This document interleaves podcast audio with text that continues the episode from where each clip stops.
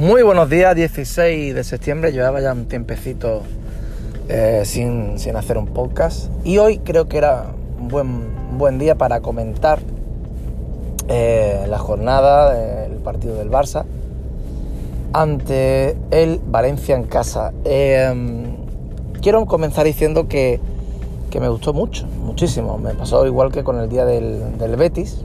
Parece ser que se nos están atravesando los partidos fuera de, de casa, pero en el Camp Nou, los dos partidos de liga que hemos jugado, tremendo, una presión altísima, un juego bastante fresco, bastante, bastante rápido y, vistoso.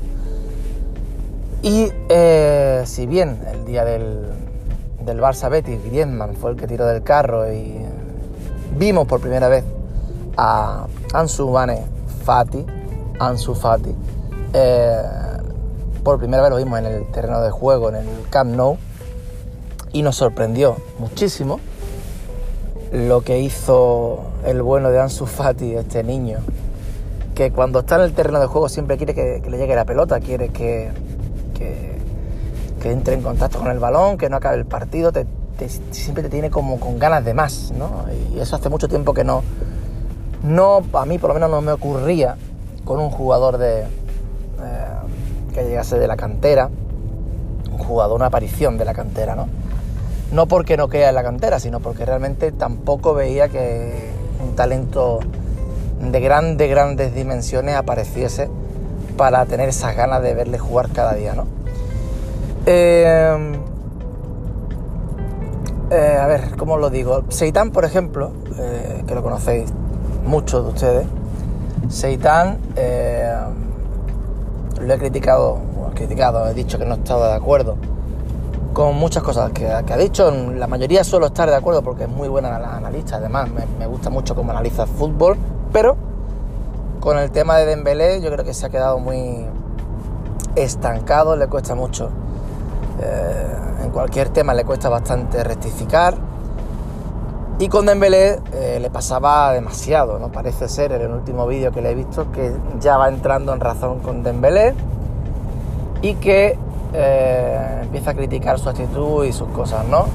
Y empieza a decir que Ansu Fati le podría quitar el sitio, aunque de primera hora no va a ser así.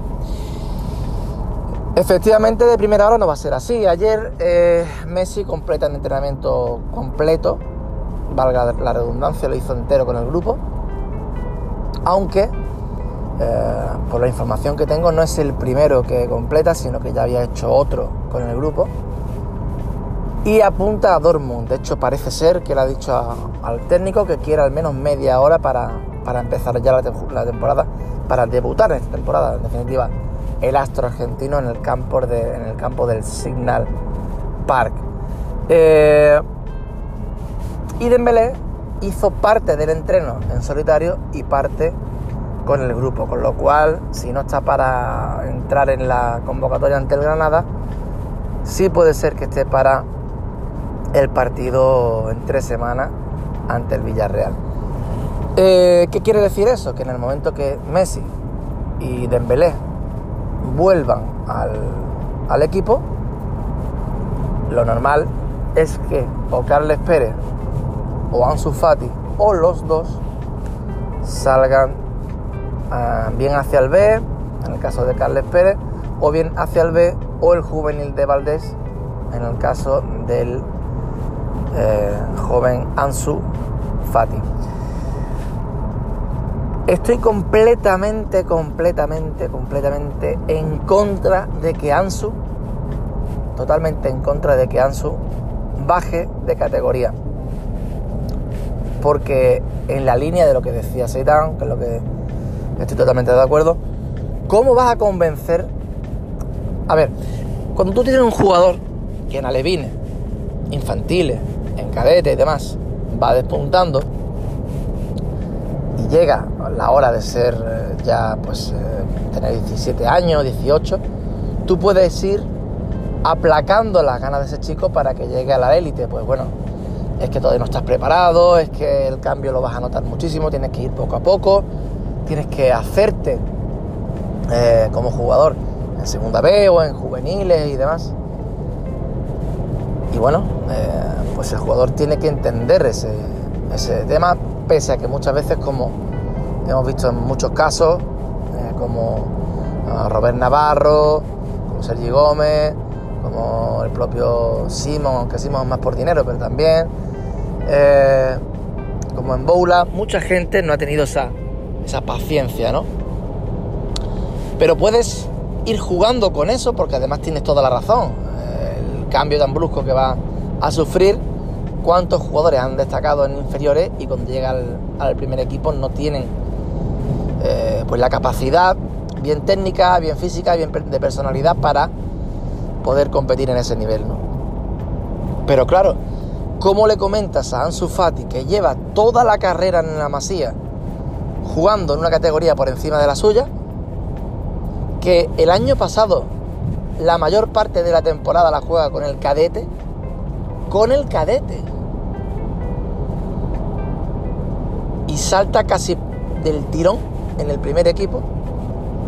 Que claro, imagino Valverde y demás que empezarían pensando que, realmente, bueno, eh, vamos a probar un poco al chico, tal cual, y después lo mandamos al B, o al, en este caso seguramente al juvenil, al juvenil A.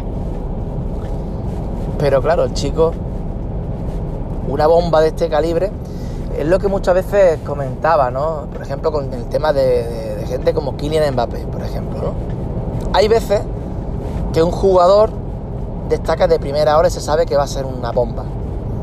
Y hay veces que sabes que es muy bueno, que tiene muchas condiciones, pero tampoco sabes eh, hasta qué eh, nivel estamos hablando, ¿no? Hasta que no lo ves en el primer nivel, hasta que no lo ves en la élite. Y ahí es cuando el jugador, al, verse en el, en el máximo nivel, saca todo lo que tiene dentro y aparte se lo cree. Y es lo que ha pasado con Ansu Fati. Ansu Fati no es que sea una casualidad porque no lo es. Eh, de hecho, el Barça antepuso su renovación y le puso una cláusula de 100 millones, que ojo, ojo a la cláusula de 100 millones, como el chico complete el año como con el Barça, no digo cómo está porque no va a tener tantos minutos, pero si siguiese, si siguiese en el Barça y aprovechase los minutos que le den, ojo a la cláusula de 100 millones, porque ya hemos visto pagar más por Joao y haciendo las cosas que está haciendo Ansu en Portugal, no en la liga es que hablamos que Ansu Fati se ha cepillado, con perdón, se ha cepillado a un equipo de Champions en 7 minutos. Vamos a ser eh, conscientes de lo que acaba de hacer este chico. Claro, casualidad no puede ser. Eh, si antepusieron su renovación a la de Simon, es porque en el seno del club sabían lo que tenían entre manos. Un jugador que se puede decir toca el balón, aunque, pierda balones ahora, porque es normal que los pierda con 16 años y es normal que todavía no tenga esa ah, tranquilidad, pero se le nota en el pase que toca como un interior, que encara como un extremo. Se llevó a Garay con facilidad, un Garay que lleva no sé cuántos años ya en la élite. Le pega puerta que da miedo, le, pega puerta como un 9 y remata como un 9. Lo vimos en Pamplona le pega a puerta, pegó dos disparos. Yo me quedo más, que con el gol, o incluso con la jugada que acaba con el gol de, con el gol de, John. Yo me quedo con los dos disparos consecutivos rozando la escuadra que casi ni las ve. El segundo disparo, fíjense ni la ve. Son dos pepinazos a la escuadra con una intención. Madre mía. A lo que voy. Que aunque el Barça supiera lo que tenía entre manos, hay que reconocer que Ansu Fati no es un hombre o un nombre que tuviéramos en boca de todos desde hace un año. O sea, el aficionado del Barça medio no está diciendo, verás cuando llega Ansu Fati, Ansu Fati, porque Ansu Fati... No, no. No ha llegado con esa vitola con la que llegó Boyan en su día, Munir, Messi, o incluso por encima de Messi, de lo que se hablaba todo el tiempo era de Giovanni Dos Santos. El tema de Fati es diferente. Llega sabiéndose eh, que es un buen jugador, muy buen jugador, con unas condiciones fantásticas, que siempre ha jugado por encima de su categoría, Pero claro, lo que el chico desprende cuando está en un Camp Nou con más de 80.000 personas, está dejando a propios extraños con la boca abierta. Entonces tú no puedes mandarlo de nuevo abajo, porque él ya sabe que puede estar ahí y te lo, es que te lo cargas, es que te lo vas a cargar, como lo mandes al juvenil o al B. Es como si tú tienes un, un no sé, tienes un, un grupo, un cantante de mucho éxito, de primerísimo, de primerísimo nivel musical, que vende muchísimo, y empiezas a poner a un cantante de telonero. Y te das cuenta que el telonero está eh, poniendo patas arriba al público tanto o más que el grupo que viene detrás. Hay un momento en el que la compañía de musical dirá al telonero hay que hacerle su propio disco.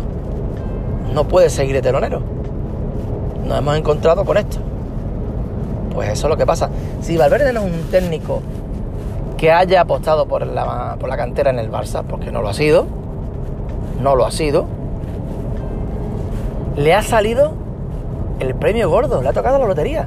Para poder limpiar esa imagen de no contar con la, con la masía, le ha salido un diamante en bruto, que él ni siquiera esperaba, pero que después también hay que reconocer que está, está apostando por él. El día de Valencia podía perfectamente haber puesto a Sergio Roberto. O poner un centrocampista más, Arturo Vidal, lo que sea. Y nadie, nadie podría decir nada porque, en fin, eh, es su plantilla y son jugadores veteranos que ya saben. En fin, el poner un jugador de 16 años, no mucha gente lo hace. Vean Zidane lo que está haciendo con Vinicius, no tiene 16 años ya. Lo está masacrando. Y a Cubo lo ha mandado a paseo de, concesión. Y Rodrigo ni digamos, en Castilla. Pero lo que voy. Eh, le ha salido el premio gordo. Tiene que aprovecharlo. Porque si dijese, bueno, el chico está cumpliendo, no desentona. No, no, no, no. El chico es capaz de decidir partidos, como los demás.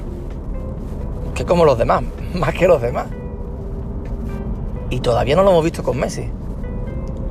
Que sabiendo cómo el chico va al espacio, puede ser una bomba con Messi.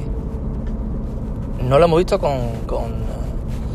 Eh, a Messi no lo hemos visto todavía ni con Ansu ni con De Jong.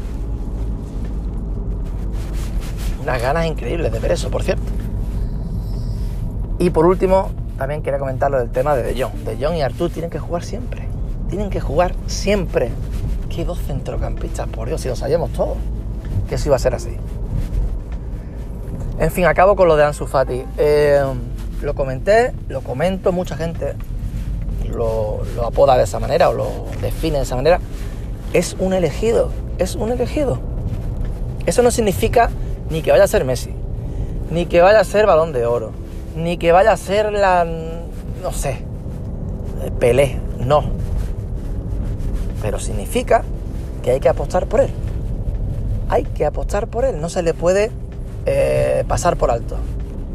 Tiene algo, tiene algo, por encima de que tiene un buen control de balón, de que tiene... Es, un cuchillo, cada vez que hace algo lo hace mirando a portería, va a lo que va, es súper peligroso.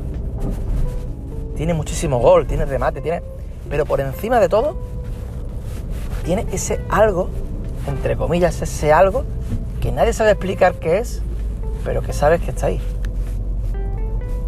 Ese algo que tienen los, grandes, en definitiva. En fin, a, seguir disfrutando de él. Mañana tenemos un partido complicadísimo en Dortmund. Complicadísimo. Vamos a ver si, si también lo juegan sus Fati o si ya cambia un poco eh, el esquema para meter un medio más. O, en fin, a ver qué ocurre. O mete a Carles Pérez. Muchas gracias por todo. Seguimos disfrutando del Barça y de Ansu Fati, el elegido. Gracias y vamos uh, escuchándonos en el próximo podcast.